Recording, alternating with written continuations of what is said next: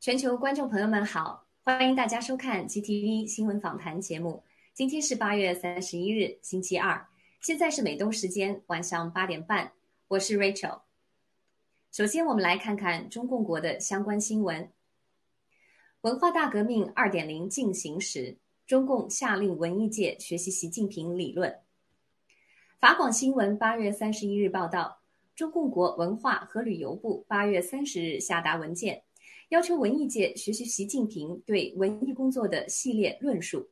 宣称要建立所谓道德评议制度，将评议结果与业务考核、职称评审、职职级晋升等挂钩。文艺作品的生命在源于创造性，必须要有足够的自由思想的空间。中共体制下，人们的思想都被捆绑起来，完全扼杀了文艺界的生命。而每当外界有重大动作，对国内明星造成冲击时，中共就用名人明星的丑闻来转移公众注意力。事实上，中共的文艺界不过是操控愚弄民众的工具而已。恒大股票抛售，股东抛售股票，平安集团面临调查，中共金融围剿越来越疯狂。据中共国。内媒体报道，当地时间八月三十一日，中国恒大集团的股东、香港富商刘銮雄夫妇在公司业绩公布前，出售六百三十一点二万股中国恒大股份，套现两千八百二十六点一万港元。此前，恒大集团已陷入国内的多处地产项目违约、商票逾期无法兑现的窘境。其诸多经融资项目或被地方行政部门叫停，或被执法部门冻结。此外，中共也展开了对其金融大鳄平安集团的围剿。据路透社消息，中国银行保险监管管理委员会正在调查中国平安保险在房地产市场的投资，并已禁止平安出售与房地产市场相关的另类投资产品。另据上海证券交易所官网显示。当地时间八月三十一日晚，上交所就相关事项向中国平安发出监管工作函。早在三年前，郭文贵先生就揭露平安集团是中国盗国贼、洗劫中国人民财富、境外洗钱藏钱的白手套。此后，郭先生又爆出平安集团会被中共当局围剿的信息。当时，世界各大投资机构。都与平安集团有直接或间接的资金关系，没有人认为平安集团会出事。文贵先生在八月三十日的直播中还指出，平安集团在新西兰的一个藏钱窝点已被中共专案组捣毁。中共的银保监对平安展开调查，意味着平安已经结束了。恒大和平安这两个金融大鳄的倒下。将二十大前中共各派系在金融领域的斗争推向了高潮，这也预示着中共国内的中小规模私营企业、股票市场散户的最终命运。中共在其末日来临之际，金融围剿也越来越疯狂。接下来是国际方面的消息：菅义伟自保举措引起自民党内大地震，导致亲中派下台。据共同社八月三十一日报道，尽管日本好不容易完成了奥运会的举办，但首相菅义伟却因为中共病毒疫情大爆发，导致民意下跌，地位岌岌可危。作为自民党总裁的菅义伟，为了自救、寻求连任，考虑在众议院选举前进行党内高层大换血。菅义伟已经就更换亲共的自民党干事长二阶俊博进行了协调。并得到了二阶的认可。据称，菅义伟让二阶下课有两大理由：一是他当干事长超过五年，已刷新历代最长在任时间记录；期间他的很多做法欠妥，造成自民党内反反弹。另一个主要理由是，二阶是日本亲中派的巨头，因为他想帮安倍拉习近平访日。导致日本政府再三延误了对中共病毒的防疫。为了不得罪中共，日本一直在到二零二零年三月九日才开始禁止中国游客入境，而且今年一月，日本发布紧急事态宣宣言，却还对中国商务客大开门户，让中国旅行者在春节期间还能宽松入境日本。从去年起，二阶还再三阻扰日本针对香港或维吾尔等人权问题表态，导致日本国民对他的亲中行为非常反感。正如文贵先生指出的那样，世界会因为中共制造的病毒大流行而看清其邪恶本质和带来的巨大威胁。随着民意转向，民主国家的政治家必须反共才有可能当选。接下来，世界局势必将从黑暗走向光明。兄弟爬山，勿忘手足。香港太子站八三一中共暴行两周年回顾。当地时间八月三十一日是香港八三一太子站中共暴行事件两周年的日子。由于未有情报显示有市民号召纪念活动，香港警方内部评估当日太子站一带低风险。不过，仍安排西九龙第二梯队随时待命。两年前的今天，二零一九年八月三十一日晚，一大批全副武装的港警冲入港铁太子站月台和车厢，无差别的用警棍殴打乘客，致头破血流，又向跪地高举双手的乘客发射胡椒喷喷剂，疯狂以呃疯狂的警察包围扶手电梯的乘客。用警棍殴打、踩背、踩头和喷胶，又两次阻止救护人员进入站内行施人道救援，刻意驱赶在场记录实况的记者，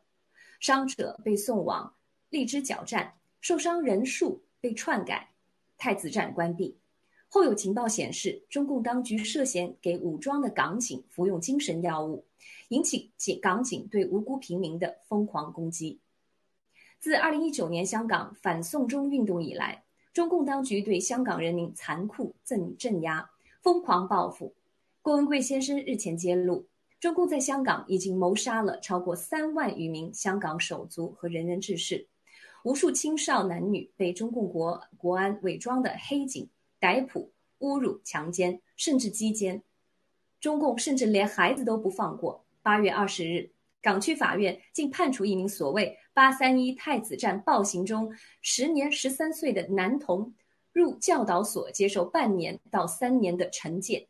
该男童被指违反所谓公安条例中的参与非法集结及公众地方携带攻击性武器。中共不灭，香港手足所遭受的灾难将不会停止。爆料革命和新中国联邦人不会忘记香港手足的牺牲，唯有早日消灭中共，方可告慰三万香港忠勇之士的在天之灵。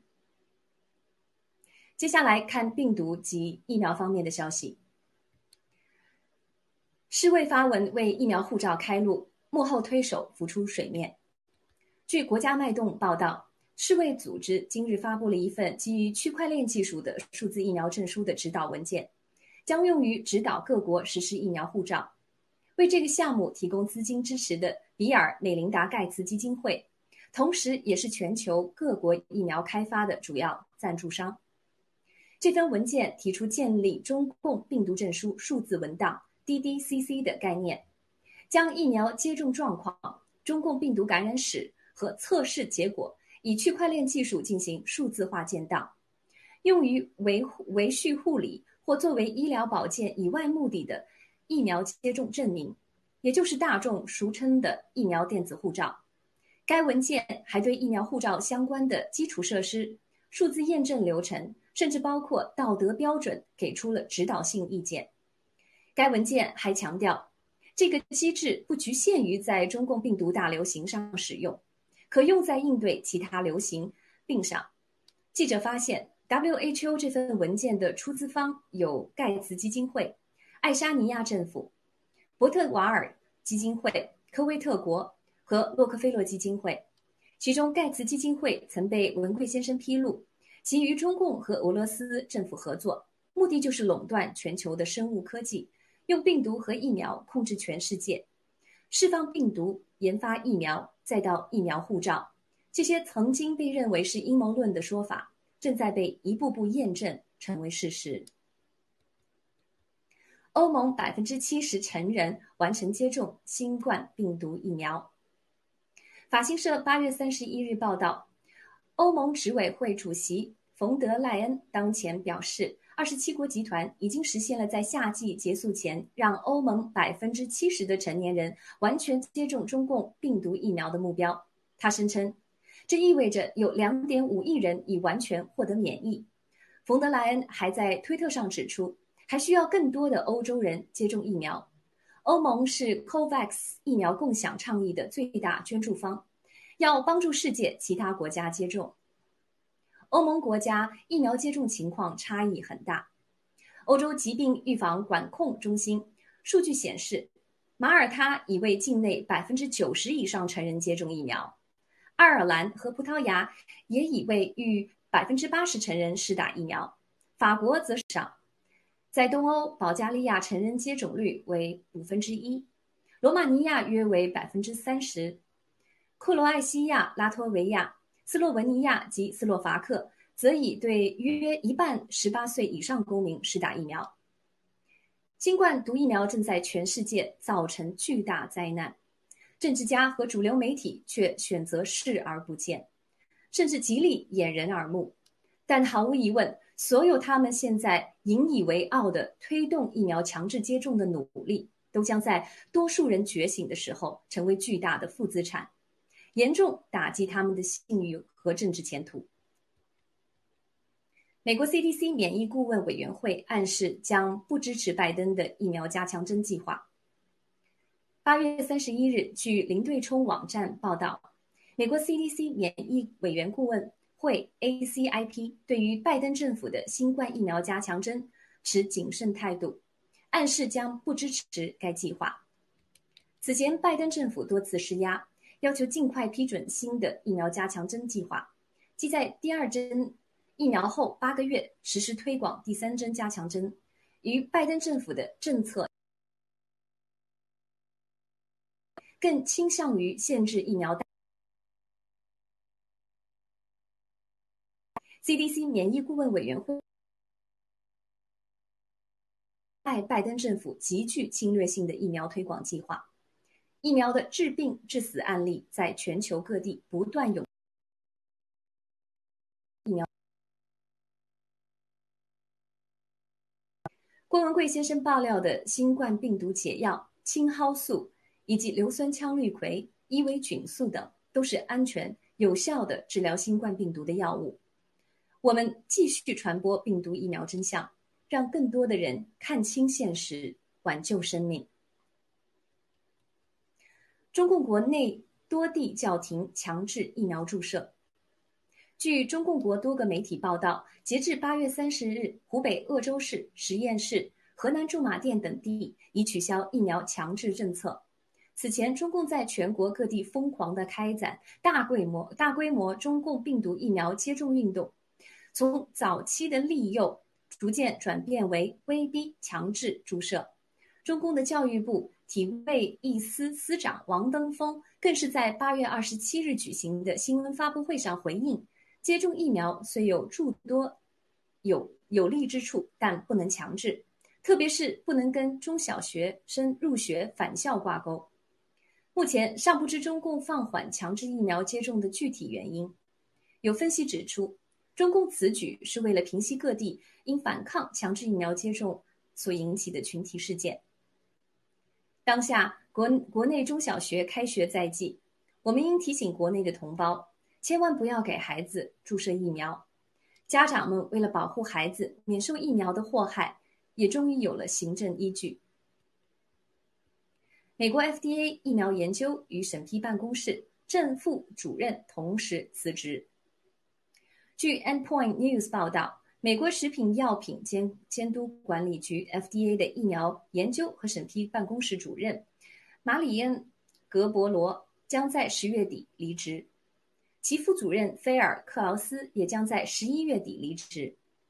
该部门一直负责疫苗批审的重要工作，包括刚刚批准上市的辉瑞 （Comirnaty） 新冠病毒疫苗。据报道，一位前 FDA 高级领导人披露，这两人的辞职是因为他们对美国疾控中心及其下属机构免疫实践资讯委员会抢夺了某些决策权而感到不满。他们认为这些决策权应该由 FDA 主导。这位前 FDA 高级领导还表示，此二人对 FDA 的某些官僚感到失望，并指责白宫。和美国疾控中心 CDC 过度插手推进疫苗加强针。有消息指出，拜登政府极力推行新冠病毒疫苗的接种，在享受疫苗政治的成果之余，欲将风险和责任推给 CDC 和 FDA。两周以来，郭文贵先生的疫苗系列直播更是触及中共病毒及其疫苗的核心本质。无论如何，我们已经看到。美国的医药卫生监管机构已在新冠病毒疫苗的问题上产生了分歧，疫苗之祸的终结指日可待。最后，让我们来看看爆料革命的新闻。川普与盖特的谈判正在进行，谈判内容可能包括盖特股权。八月三十一日，据 Axios 网站独家报道，川普总统尚未加入任何社交媒体平台。但是正与盖特进行谈判，谈判内容甚至包括盖特股权，可见川普总统正在积极运作，回归互联网。目前盖特用户已经超过两百万，包括相当一部分非美国用户，其中来自巴西的用户不断增长。盖特 CEO Jason Miller 之前曾表示，盖特不会分享或出售用户数据，盖特将建立金融服务平台。以及盖特支付和给内容创作者的打赏功能，这种崭新的社交媒体模式势必会吸引更多的用户加入。更重要的是，盖特没有言论审查，是个传播真相的平台。在当下全球全网打压病毒和疫苗真相的情况下，盖特凸显出它无与伦比的价值和市场前景。以上是今天晚上的全部新闻。接下来是 GTV 新闻访谈的访谈环节，请不要走开，我们马上回来。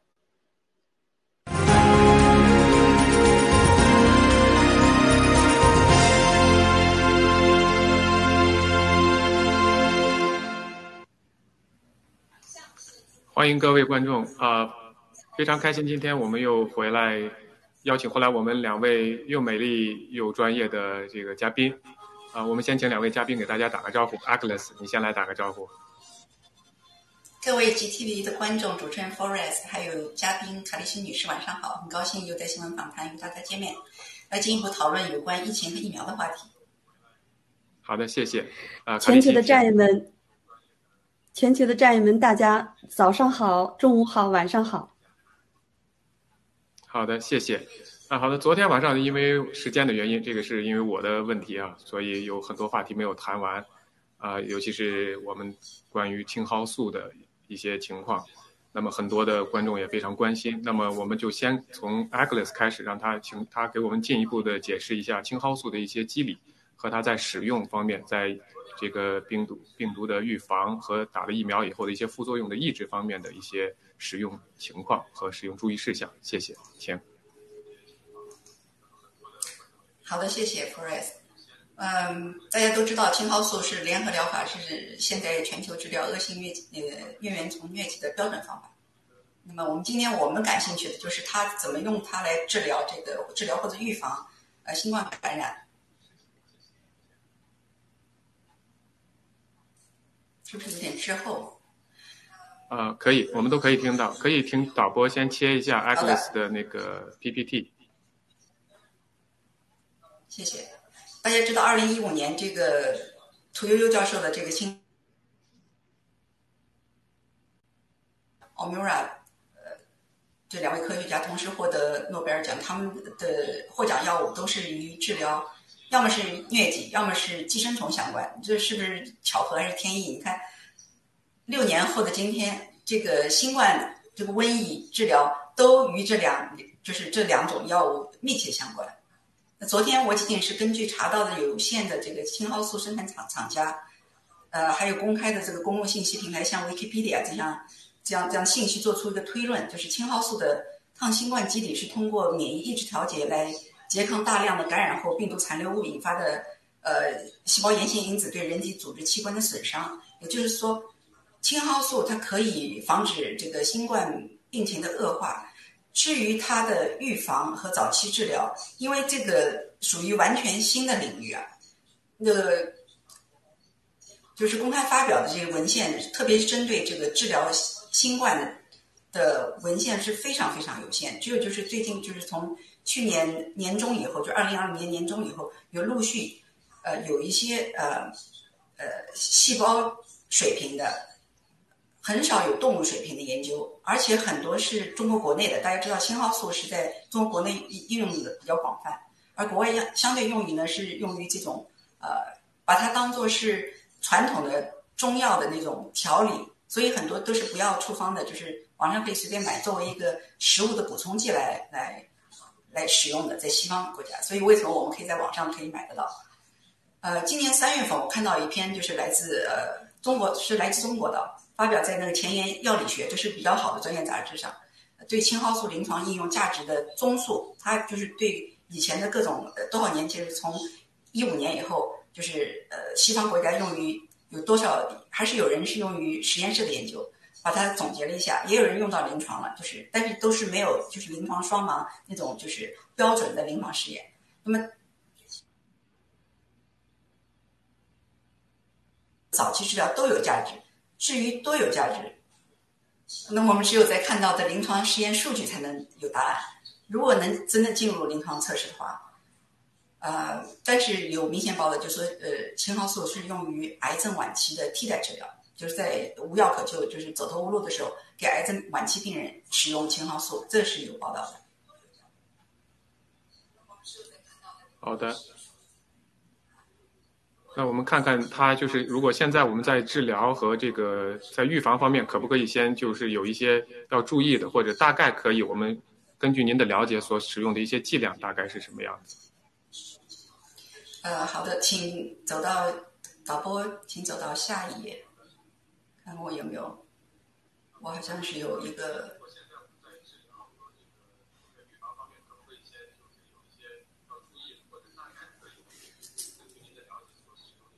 我有一页是总结了一下，因为治疗疟疾它是有现成的临床剂量，是已经标准化了。就是典型的疟疾，它是一般是每公按照每公斤体重，不同的人公斤体重，它的这个给药给药剂量是十到二十毫克。也就是说，按照平均一个人五十到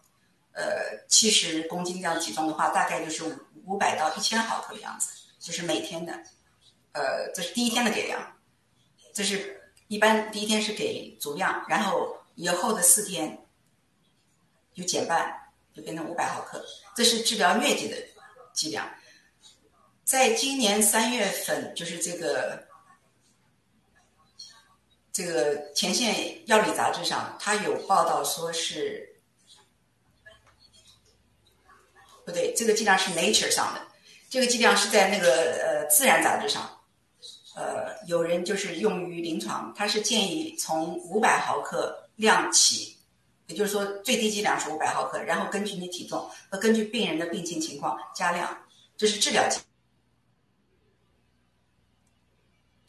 那已经购买了或者已经查了信息，大家可以注意到，那瓶身上一般标注的剂量，普遍是一百毫克、一百五十毫克、三百毫克，最高我看到四百五十毫克。也就是说，那些剂量都少都小于这个疟疾的治疗量和这个新冠治疗的呃起步剂量。至于这个预防和和早期治疗的剂量呢，是没有报道的。那我就这里就觉得，因为它这个按照食物补充剂量的话，它普普遍都是建议一到两粒，也就是说两百毫克到四百毫克。所以我这里我还是打了一个问号，因为这完全因人而异。因为它这个药物呢，还是有副作用。呃，只要是有药，基本就就有副作用。那么最常见的就是胃肠道了，胃肠道副作用就是恶心、呕吐、厌食。呃，有有的人会有皮疹，或者有的人甚至有头晕。还有这个药，我跟这个硫酸羟氯喹有一点惊人相似之处，它的副作用就是这两个药物都对心脏的那个波期，就是 QT 间期延长，也就是说可能会引起心律心律失常。所以这可能还不是一个很呃罕见的呃个例啊，这个可能是个蛮普遍的一个一个副作用。还有就是说有我看到有有一个研究说，妊娠十二周之前不建议用，也就是说早期妊娠不建议，因为不建议用的原因是因为临床没有这个实验数据，所以你就不敢在早期怀孕的妇女身上试用。只有一例，到现在只有一例有严重肝炎，over。好的，我明白了。就是说，现在这个药的，因为我们很缺乏这个实际的一些临床数据，所以呢，我们这里只是一些建议，就是说大家可以先去呃按这个量可以去试一试，但是我们这只是一些个人的一些呃推荐。还有一点呢，就是我想说的，就是呃，因为我们在网上看到了有很多的青蒿素的产品，有很多都是它只是这种属于这种保健品，它有不同的。刚才您提到的这个药的剂量，我不知道这本五百毫克是指的这些保健品吗？还是说是指的是专门的一种 prescription 的这种处方药的剂量？这是我的第一个问题。处方药应该是跟呃青蒿素这个这个这个提炼这个过程很奇怪，因为它的青蒿素本身那个草的那个青蒿素的含量非常非常低，只有百分之零点三到零点五，所以要把它作用制成人能够就是胃肠道能够短时间吸收的剂量，那必须要大量浓缩。而我们看到这个所谓的这些呃瓶装的这些胶囊，它们都是高度浓缩的，一般都是百分之九十以上的这个浓度，所以它这个我估计的临床药量用的也是类似的这样的浓缩的制剂。好的，呃，第二个问题我想问您，就是青蒿素这个产品，因为它已经出来很多了，我们很多的人在亚马逊啊或者其他的呃 iherbs.com 上买了这种青蒿素的这种保健产品，那就说明在普通人如果是按瓶子上的这种剂量服用的话，它应该是没有什么问题的，对吧？对，应该是安好的全剂量。，好的，非常感谢。所以就是说，这个是一个解药。呃，现在我们呢，就是按瓶上的这种这个量呢，先去服用，应该是会达到一定的这个预防作用。随着以后我们的这种数据的这个积累，希望能够给大家提供更多的、更详细的、具体的一些数据。啊、因为比如说像以前的呃硫酸羟氯喹啊，还有这个伊维菌素呢，现在包括大胡子医生呢，都有很多的非常具体的数字出来。那么我相信这个我们现在刚出来的这个青蒿素呢，也会很快会有一些数据提供给大家。我们希望在以后的节目中能够告诉大家。那也谢谢 Agnes。那么我接着这个疫苗的话呢，我就是您谈了这个用量，谈谈了一些注意事项，比如说孕妇不能使用。那我就想问您，您也看到了这这一两天，昨天我们也展示了一些数据，呃，网上很多的这些青蒿素的产品都销售而光，而且这个价格涨得很快。但是呢，在国内呢，反倒是全部都下架了。啊，今天早上我们也有，他们也有嘉宾谈到这个问题，就是当时我们可以跟当时在国内这个莲花清瘟啊，这个当时钟南山推的这个莲花清瘟的时候做比较，为什么当时没有阻止莲花清瘟的推广，而在现在有这么一个有爆料革命，把这个解药公布给大家的时候，他们会出来打压这个东西，是非常有意思的。您怎么看这个问题？嗯，谢谢。这个莲花清瘟跟这个青蒿素是没法比的。如果硫酸氢瘟被中共推捧的话，那说明它完全是个糖水，完全无效的一个安慰剂，我觉得。而他们这样打压这个青蒿素，把它全部降价，从市场上全部呃抹清的话，说明这个青蒿素可能真的是能，就是是是个新冠的拮抗剂，能够治愈这个新冠新冠的这个感染，或者是疫苗以后的这个毒副反应。他们最怕的就是这个疫情得到控制嘛。明白。好，那我想接下来一个问题，我想问一下我们的卡利西，就是从一个其实从经济的角度上来说，我们都知道中共的经济现在已经处于一个崩溃的边境边缘上了，已经也非常危险。所有的我们看到恒大的问题啊，还有很多的经济状况出现很危险。从一个正常的这个经济角度上来考量的话，作为政府应该是有这样的解药，有这样的有效果的药物，可以及时的推广给民众，可以恢复生产、恢复经济。但是呢，而相中共做的反倒是相反的，可以在这个时候可以继续打压这个青蒿素的这个购买和使用。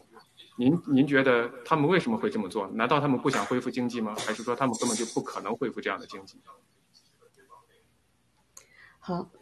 呃，正如我们昨天在节目里和我们战友们分享的哈，就是我们啊，我们的文贵先生呢，呃，在全球的直播，呃，跟大家说了这个疫苗啊，这个现在有救了，那么就是这个青蒿素，屠呦呦发明的这个青蒿素。那么在从昨天一直到今天呢，我们知道在呃海外的这些青蒿素呢，也是价格翻倍，而且有些地方呢也是呃就是已经售罄了哈。那么为什么在国内？呃，那么这居然被下架了呢？那么从两个方面我们就能看出这个问题。首先呢，就是昨天我们在推演的，就是如果，啊，我们在全球，我们啊。GTV，我们的这个文贵先生呢，在 GTV 向全球直播了这个青蒿素是这个疫苗的解药的时候呢，那么那些呃助纣为虐的那些试图要把这些呃低端的人口杀掉的那些恶魔哈，还有呢那些呃去药企的那些赚黑心钱的那些助纣为虐者呢，他们一定是疯狂反扑的。所以今天呢，我们也看到了这个他们有个迅速的反应，也就意味着就刚才。啊，我们的这个嗯专家就说了，他说这个呃青莲花清瘟为什么没有就下架？那么现在呢，这个青蒿素怎么就下架了呢？也就是说，他不让百姓能够得到救治。首先呢，我们知道就是他首先要摆脱这个低端，杀掉低端人口，要让。他们的这个负担呢减少，首先呢就老弱病残，这样的话，这个养老的压力呢哈就非常呃小了，所以这也是他向全球啊去发布这个生化战争的这么一个目的哈。而且呢，在其他的国家，特别是和中共有勾兑勾兑的国家呢，他们也试图想要。啊，去把这个养老问题呢去解决，所以这是人类里面的非常邪恶的那种势力。那么另一方面呢，哈，我们就能看出来，我们的 GTV 以及我们的这个传播真相的这个平台呢，是多么的有震撼力。这个在数次我们在直播里也和我们战友们分享过。那么，呃，不管是那些伪类啊，那什么。呃，录大脑片，还有什么九指妖，还有什么说我们的战友们不过就几百几千，那么事实证明，我们隐藏的那些战友们哈，是遍遍布这个全球各地的，他在同一时间，不管是早上晚上呢，他都在看我们郭先生的直播，都在关注。传播真相的力量都在关注啊，都在信任我们的爆料革命，所以呢，才导致了哈全球呢在特别是海外哈迅速的啊就被这个抢光，而且呢有一些地方呢，它即使没被抢光，价格也是非常的高涨。主持人，好的，非常感谢啊。那我可能帮就大概总结一下，就是您刚说的，第一，中共它对它的经济来说，它是开源是不可能的，只能节流，那就是说把人口消灭掉。来解决它的经济问题，因为说句老实话，与西方的这个脱钩，不管是从经经济上的、技术上的，他想恢复他的经济，通过产业链的这种生产呀，恢复生产是不可能解决的，包括就业问题。那么另外一方面就是他不想让爆料革命成为这在这个世界上成为主角，这拯救中国人，拯救乃至全世界人的一个算是英雄吧。那么从这个角度上来说，他也要打压这个药的在中国国内的这个推广。啊，非常感谢你。那么我们下来下来一一个呢，就是说，我们也想跟一块讨论一下的，就是现在的一个疫疫苗乱象。我这块有点好，那就是说，我们可以看到呢，最近呢，很多的不同的国家，比如说像澳大利亚呢，它推出了所有的医疗工作人员呢，必须要在九月份之前呢要打第一针疫苗。但是呢，在中国国内呢，又有多地叫停疫苗。呃，香港呢，反倒相反。是要把疫苗的这个自愿呢改成强制，而且呢，刚才我们也听到的新闻里头呢，美国 FDA 的两位非常主要的这个主任呢，现在马上就要离职，就等于是现在这个在全球范围内，这个对于全球这个强制疫苗的这个信息是非常混乱的，有的地方还在强制，有的地方现在有点松动，像美国，但是在香港这个地方，你它又变得又从自愿变成强制。您是怎么看这个现在强制疫苗的这种乱象？就全世界各地都不是很一致，步调也不一致。呃，文贵先生早就在直播里面跟我们分享过，就说，他说这个政治呢是极其黑暗的，这也就意味着哈，在全球各地的那些玩政治的人呢，其实他不过是一个政治手腕而已。那么我们就看出来啊，在有些国家，你比如说在呃加拿大哈，我们再说呃说加拿大吧，因为我比较熟悉。那么特鲁多呢，他是呃虽然没有强制，但是呢，基本上要全民推广这个疫苗，而且呢，大多数人百分之八十以上都打了第二针，呃，所以呢，就是即使他心里心知肚明，我们知道特鲁多他的太太也曾经感染过新冠病毒，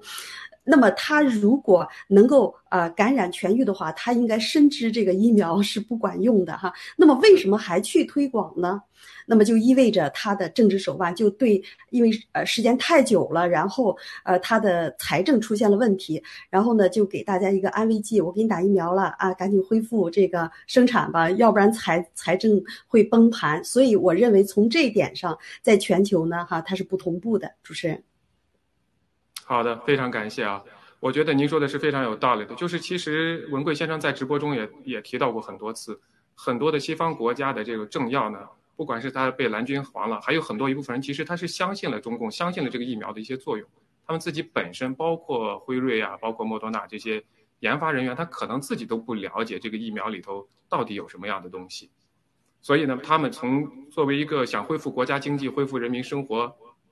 这个急切心情呢，他想要强推这个疫苗。但是也有在不同的国家呢，现在出现了这个疫苗的危害的副作用的报道。尽管这个很多的主流媒体还有社交媒体还在屏蔽这些信息，但是呢，毕竟这个声音已经释释放出来了，所以也有很多的地方要叫停这个。我唯一不理解的呢，其实就是中共。我们可以看到，他在中国内他是要叫停这个疫苗，但是他在香港呢又在强制执行。所以我让我想起来，他就是文贵先生在直播中讲过，他们把香港踩到脚下，把香港要变成要留港不留人。那我不知道他们是不是会通过这个？你觉得是不是他会通过疫苗这种手段去迫害，或者说是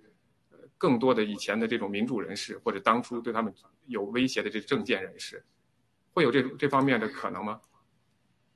其实本身疫苗呢，它就是一个二次放毒，所以呢，哈，你你的这种猜测呢是非常非常可行的，因为。香港已已经沦为这个内陆的这么一个呃残破的那么一个政体，因为他们已然已经把这个香港给这个呃就是控制了哈。那么我们看到在国内呢，它可能是啊不再强制，但是呢哈之前它强制打疫苗呢，呃呃已经就是全民打疫苗，因为呃这个。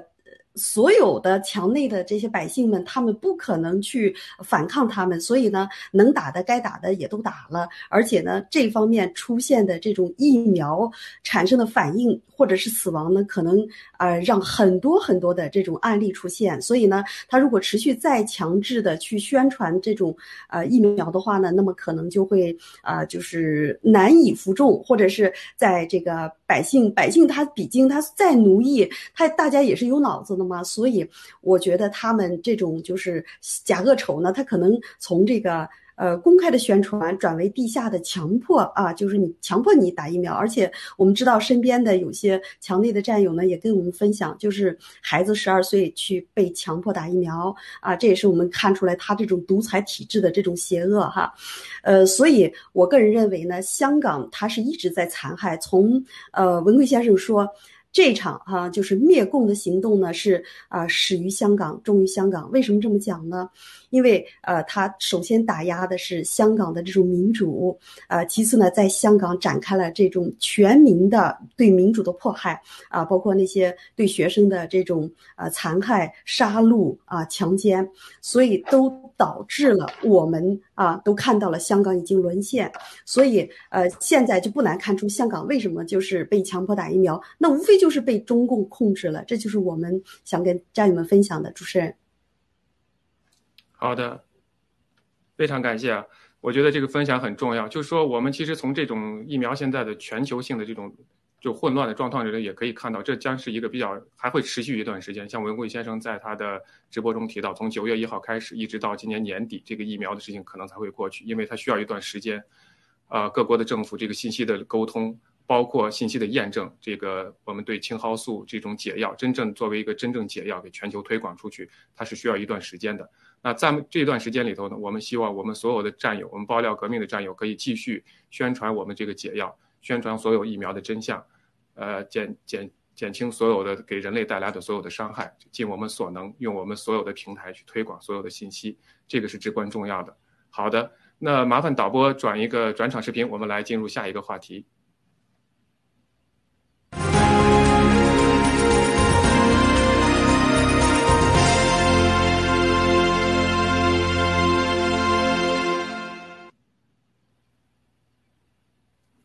好的，谢谢回来。这个是一个我们比较喜欢谈论的话题啊，这个因为跟我们每一个人都有切身的利益关系。那刚才这个新闻播报中也已经提到了，川普呢正在跟我们的盖特进行谈判，可能会要回回到这个社交媒体。那我想先问问您对这条新闻的看法。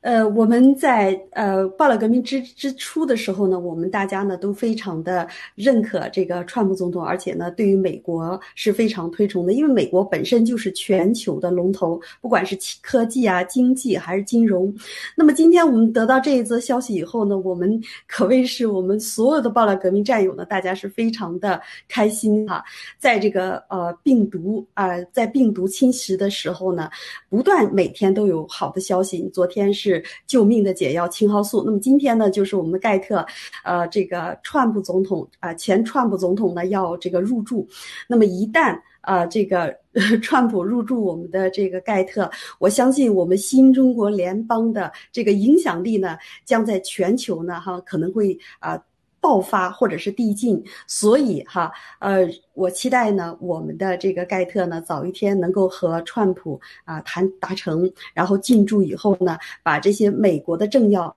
美国的经济领域啊，还有金融领域，还有这些政要都引到我们的这个盖特来。我相信呢，到那个时候，我们新中国联邦的这种地位呢，哈，逐渐的就会加强。在中共的这种不断的衰减的过程中，我们是此消彼减，我们就会呃增进递进。啊，增强我们全球的爆料革命战友的啊这种对前途的这种信心。主持人，好的，非常感谢啊。那我是我们都知道呢，美国在明年的十一月八号呢，应该进行美国的中期选举。那么，这个川普总统在一月份以后呢，就被各各个媒体平台都被竞争了，包括一些主流媒体，就只是在上个月开始，他才会有一些这个当地的一些。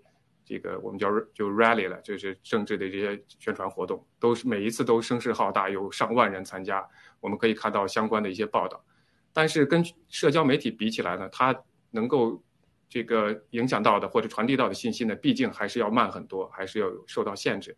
那我想，无论是从共和党还是川普总统他本人，如果他还要竞选二零二四年的话呢，他是急急需要回到这个社交媒体平台上来，这样的话才能才发声出来。我们很难想象一个前任的美国总统完全没有自己的社交媒体平台，没有办法发表自己的意见，包括比如说最近的对阿富汗问题的一些想法，所以这是一个很可怕的事情。我觉得其实川普本人呢，也是急于想找一个合适的平台去发声，然后来影响自己，给自己拉选票，给自己的这个共和党拉选票。那我们都知道，川普本人是一个非常高的一个谈判高手啊，呃，那我想卡利西，我想问问你，您觉得？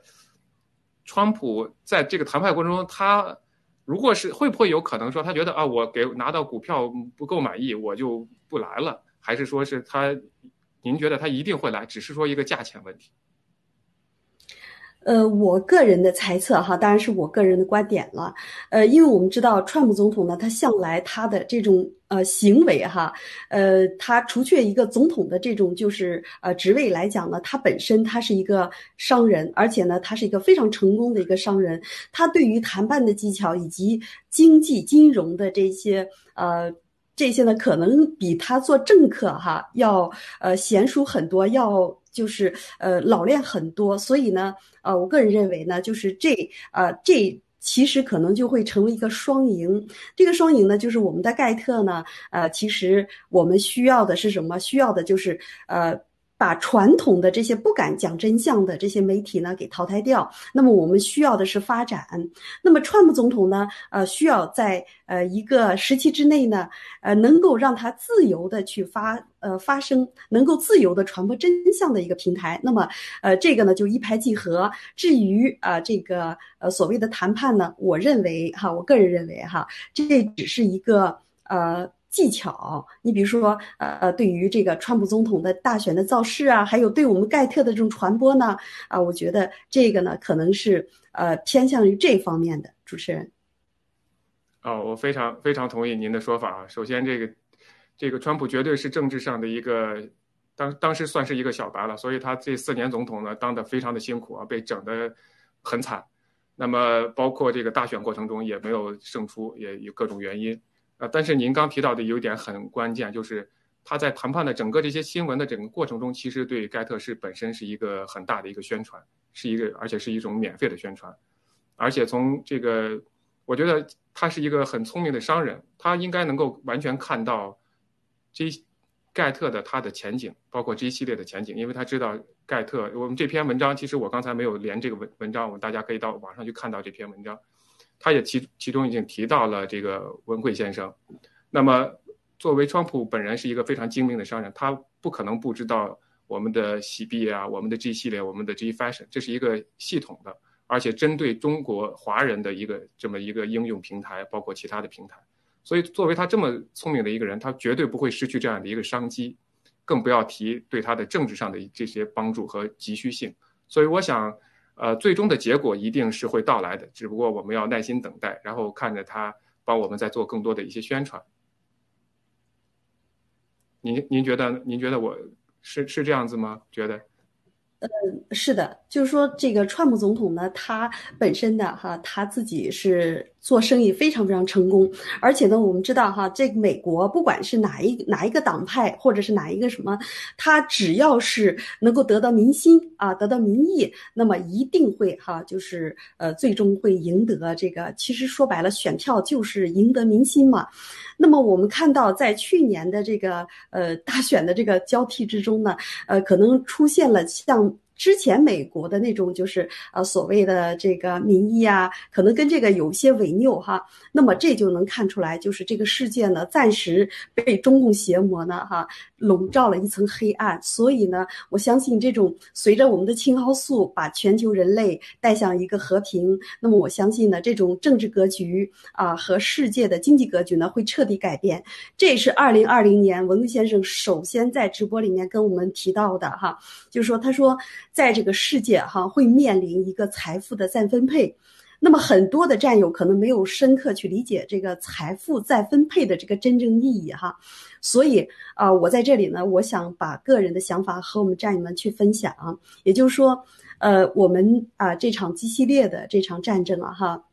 就是说，经济领域、金融领域和世界再分配的这种战争呢，郭先生呢，他是呃布局了很久，规划了很久，是非常完美的。也就意味着这个世界呢，呃，在后科技时代，在呃在将来的发展领域之中，你不管是 AI 技术啊，这个呃虚拟技技术，还是虚拟货币哈，呃，还是我们的线上交易，还是其他的这些领域，还有呃 g f a n s i o n 的这种线上交易哈。基本上都涵盖了世界的这个朝阳产业，所以这就是我和战友们分享的，就是说很多人到目前为止，他只是啊看到我们郭先生非常牛啊，非常有吸引力，非常嗯非常的有人格魅力哈，去追随他。但是，呃，可能很多战友不知道背后的这种真相。郭先生他是在经济领域、还有金融领域、政治领域，他。基本上属于这种首屈一指的佼佼者，所以呢，呃，我们这个今天发现的这个 川普即将入驻盖特，而且要跟盖特参股的这个消息呢，哈，也就意味着这场世界再分配的这个呃格局呢，哈，已然悄然开始。主持人，好的，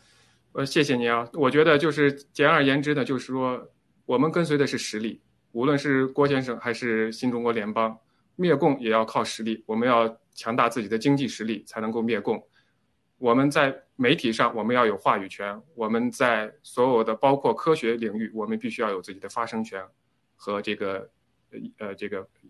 言论自由，否则的话，我们任何一条信息，包括我们这么好的我们的解药，也不可能传递给需要的人们。所以这是非常重要的。好的，感谢您。那我们下来再切换一个短的视频，我们回到最后一个话题。谢谢。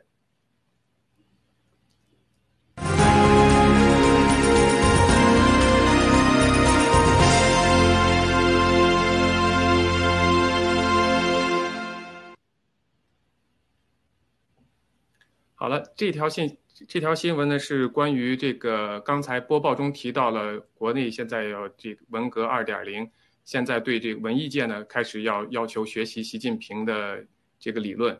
那么我们结合前一段时间对赵薇的这种打压呀，包括对吴亦凡的一些抓呃这个抓捕啊，很多发生了很多文艺圈也算是大地震吧。文贵先生在直播中也提到了。赵本山也出了问题，这个两两两位姓赵的都出了问题。那我想问问您，您怎么看这条信息？怎么来看所谓的现在的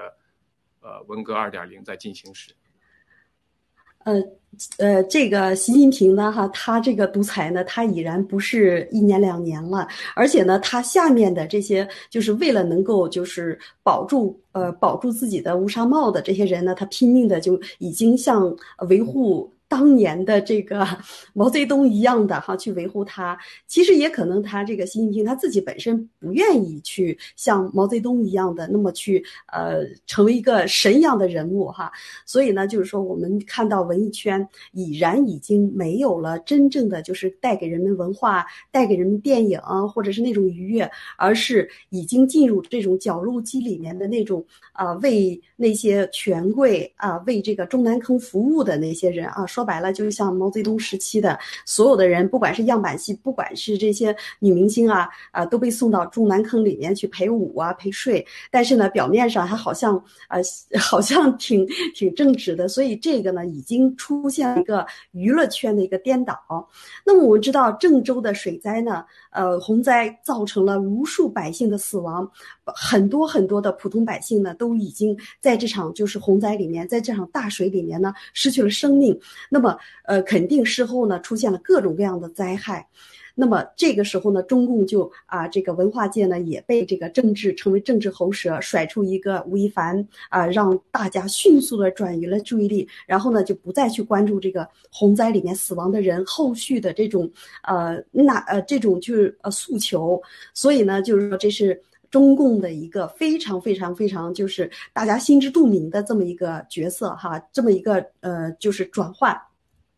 那么赵薇呢，呃，她不仅仅是这个单纯的艺人，也不像吴亦凡一样，她本身啊就是呃玩女明星，然后自己有问题哈。那么赵薇呢，她是一个。啊，集政治经济哈，一个非常非常微妙的人物。他从一个最初的一个电影啊，一个艺人，然后转变为一个呃经济的大鳄，也就意味着马云跟他的有密不可分的联系。而且呢，呃，这个中国的这个金融圈、资本圈呢，也有他的各种痕迹啊，他的收购啊、兼并啊。其实他这种行为呢，已经啊，就是超越了他艺人的这种行为。当然，我们知道艺人的这种呃。产业或者是它的转型，这无无可厚非哈。但是在这种独裁体制之下，如果没有后台，或者是没有啊这个背景，或者没有白手套，他能够一个艺人能够做这种事情吗？我们就是显而易见的，当然不能。所以呢，也就意味着对赵薇的打压呢，其实啊就是赵薇背后的这个白手套啊的。后台，也就是说，这个政界哈，就是说这个中南坑里面的白热化的斗争，也就意味着江派呢，哈，逐渐失势。那喜派呢，就呃，在这一局里面呢，就是有了一个胜出哈。但是呢，这并不是结局，为什么呢？因为绞肉机呢，它是越转越快，而且呢，最终呢，呃，他们可能啊 出现了一个火拼的一个形象。主持人，好的，就借用我们爆料革命的一句话，就是一切只是刚刚开始。其实赵薇呢，呃，文贵先生在爆料中也提到了，呃，我们表面上看起来，可能我们可以拿这个政治的斗争来解读，但是中间也会掺杂一些私人原因，比如说没有伺候好以前的这些领导啊，在他们不得势的时候，这个得罪了他们，所以就拿你先开始开刀。但是就像您刚才说的，这个步伐是不会停下来的。所有国内的这些演艺界的人，包括商界的，我们已经看到了从从所有的这个企业，所有不同的行业，我们上一期我们也讲到了很多的这个呃中概股的公司的老板，包括恒大都出现问题。那我们可以看到一个很清晰的一个呃路线，就是说它从经济开始，再到文化开始，从到再到教育开始，整个这一条线的确就是一个文革的开始的这样一个路径。那么我们我我想问您的就是说，您觉得这样，习近平本身他是一个文革的受害者，文贵先生也多次提到他在文革中也受到了很多的刺激，个人是有心理阴影的，但是他今天也依然要带着中国人民走到走走回到这条历史的老路上去。您觉得这跟经济有有关系吗？跟中国现在处于的这种经济环境和以后面临的经济困境会有关系相连吗？呃，习近平他之所以哈这个集权和力呢哈为一身，其实呢有些情况下哈，我个人认为他可能就是。自己，因为他本身受过文革的这种迫害，他的父亲在文革之中备受残呃备受残害，他自己本身也是这样的。那么，为什么他还是不走他父亲的路，而去走这个毛泽东的路呢？我觉得是这个政体是出了问题。因为这个政体之中，我们就说这个绞肉机吧，他在这个绞肉机里面，他在这个政体里面，他不可能去停止这个绞肉机，除非他自己灭掉这个集权。他本身就是打破这个极权，但是以他的这种能力和他呃内斗的这种白热化，他能够去打破这个政体吗？我相信这一点呢是非常难的。所以大多数情况下呢，哈，也不是说他一个人去带领着去。走那条路，也就意味着这整个的政体和他整个的中南坑以及他下面的手下，然后不断的在造神，不断的在弥补一个窟窿和一个谎言。这也就意味着我们知道的这个恒大啊，这个中国平安啊，为什么不断的去被曝，不断的被审查，包括这个蚂蚁金服，那么它的经济出了一个大的问题。它的财政支出呢，已经出现了一个巨大的赤字，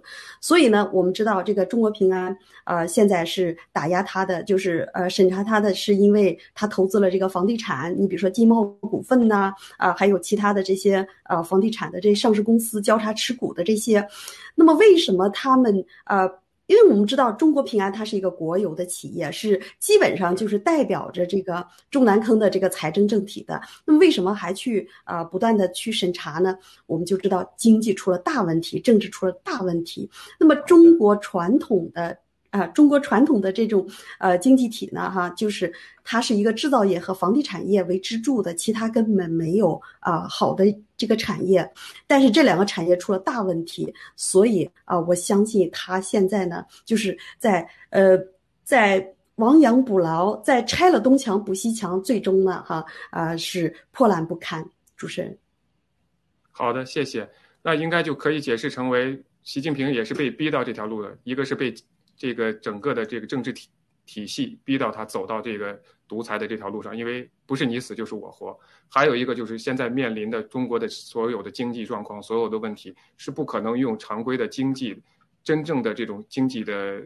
体系来解决的，它只能回到军管，只能回到文革。那么我们只能祈求我们中国的老百姓能够在这个面临的将来的危机中呢，能够这个安全的度过。希望能大家能够。多了解爆料革命，在跟随新中国联邦，能在这个呃面对的困难中走出来。好的，那么非常感谢您和也感谢 Agnes 今天参加我们的节目。啊，今天到这里就是我们所有全部的新闻访谈节目，感谢大家收看，我们明天再见。谢谢战友们，再见。谢谢。